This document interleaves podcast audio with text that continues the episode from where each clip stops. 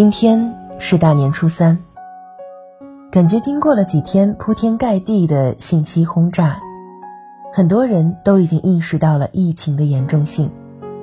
看完河南面对疫情的硬核防护，乐完之后的我们，更多的是长久的沉默。很多人也许看到是河南人孤注一掷的态度，但我看到的是，在疫情面前。河南省人民责无旁贷的担当。春节家家团聚，有谁不想儿女承欢膝下，吃一顿齐齐整整的团圆饭？中国从老祖宗开始就很重视团圆，一个都不能少，并不是说说而已。当我们一家人围坐在一起，满桌的好酒好菜，而此时。在一线的他们，可能年夜饭都只有简单的方便面、蛋黄派、饼干。食物对他们已经不是色香味的要求，而是为了尽快填饱肚子，能回到工作岗位，再看一位病例。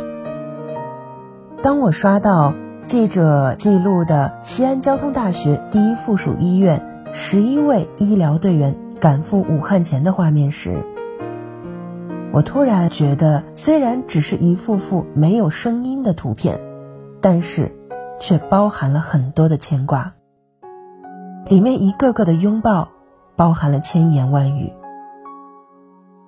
他们是带了很多人的牵挂，义无反顾的奔赴了前线。而这些白衣战士的父母，也和我们过着同一个春节，不同的是，今年孩子们。也许无法陪在身边了。武汉紧急修建小汤山，年近八旬的小汤山设计师请战一线。面对镜头，他只说了句：“与年轻同事相比，家中少牵挂。”其实，哪能没有牵挂？只是因为他们心中都记挂着国，国民有难，而他们选择了大家。相信朋友们最近互相联系的方式也只剩下网络了，刷着朋友圈成了每个人的日常。在朋友圈看到各种说说，初一宅，初二宅，初三仍旧宅，还有什么终于体验了一把古代妃子被禁足的感觉，还有的说这个春节是我在家待的最长的一次，春晚看的最全的一次。虽然。看似是一些牢骚的话，但还是看出了大家对疫情的重视程度。从疫情一开始的年轻人劝说爸妈戴口罩，到现在的全家宅，都说明我们虽不在一线，但我们却努力的尽己所能防控疫情。朋友们聊天说，现在各家单位让每天上报体温，小区的居委会也开始了对外地回来的人员进行盘查。玩笑着说：“突然觉得自己好受重视，而且都在积极配合。那是因为大家渐渐明白了，为什么国家现在面对疫情要如此的严防严控，都是为了尽快打赢这场战役，避免更多国人遭受病痛之苦。就像钟南山院士说的：‘所有的一切，只为了春暖花开时，我们都能够卸下口罩，走上街头。’”人口流动其实成为了现在疫情控制的最大一个难关，因为如果有一个武汉回来看起来正常的携带者 A 回家路上碰面了三十个素不相识的 B，回家又遇见了二十个邻里家人与朋友 C，政府是可以快速追踪到这二十个 C，但却无法追踪到那三十个 B。所以，疫情的自我防护、减少外出，才成了我们这些无法深入一线的人们此刻能为国家做的最大的贡献。因为我们目前看似平静的画面，正是因为那些冲在前线的医务工作者们，用生命为我们建起了一道壁垒。不过，翻看今年的网络，大部分还是挺感人的。全国各地的人们都不忘对一线的人们送出力所能及的关心和帮助。国外朋友自发购买捐赠口罩，还有给一线医务人员送去的一份份的外卖。最近更是生成了一个网络词语，叫“爱国教”。为了劝说大家不要出门，网友们说：“如果想为国家做贡献，那么赶紧的，躺在家里不动，就是此时对国家最大的贡献。”这几天跟有些朋友信息的时候。他们说：“真希望自己也是个医生，那样我们也能为国家做点什么，而不是每天待在家里什么都做不了。”突然觉得，虽然大部分的人没有冲在一线，但是他们的心已经凝结在一起了。其实换个角度想想，我们如果减少外出，少一个病例，前线的他们就可能多一分钟的休息时间。这不也是一种帮助吗？防范病毒的扩散是当下的重中之重，但是各位小伙伴千万不要采取极端措施哦。看到微博上一个武汉的学生回家，知道疫情后，已经将自己的情况第一时间报备有关部门，并且做了自我隔离。但即便如此，他的私人信息却仍被曝光在网络上。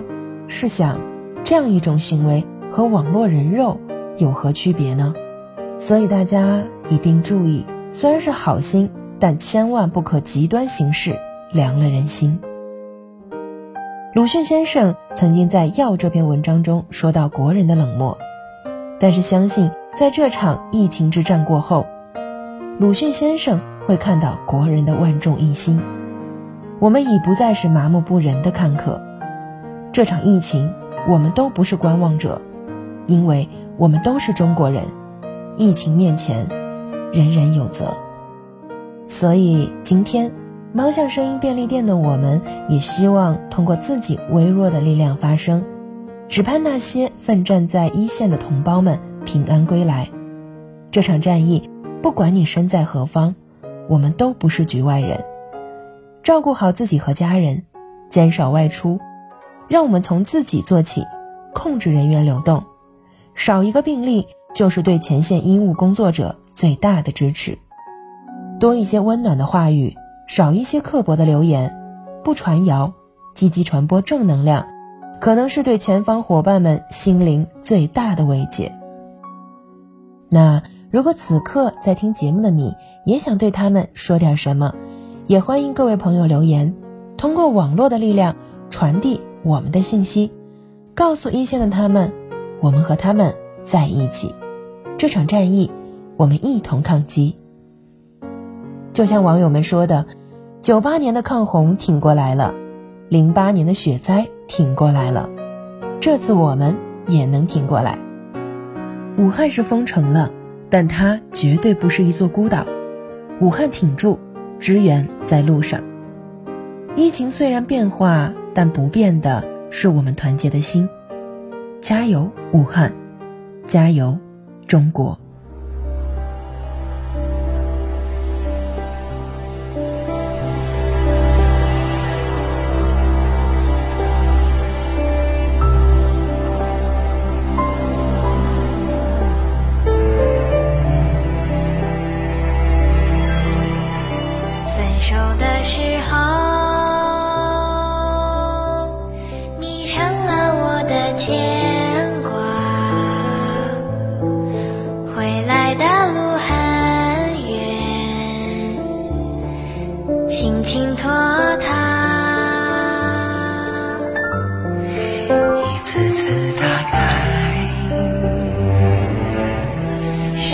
中为你做。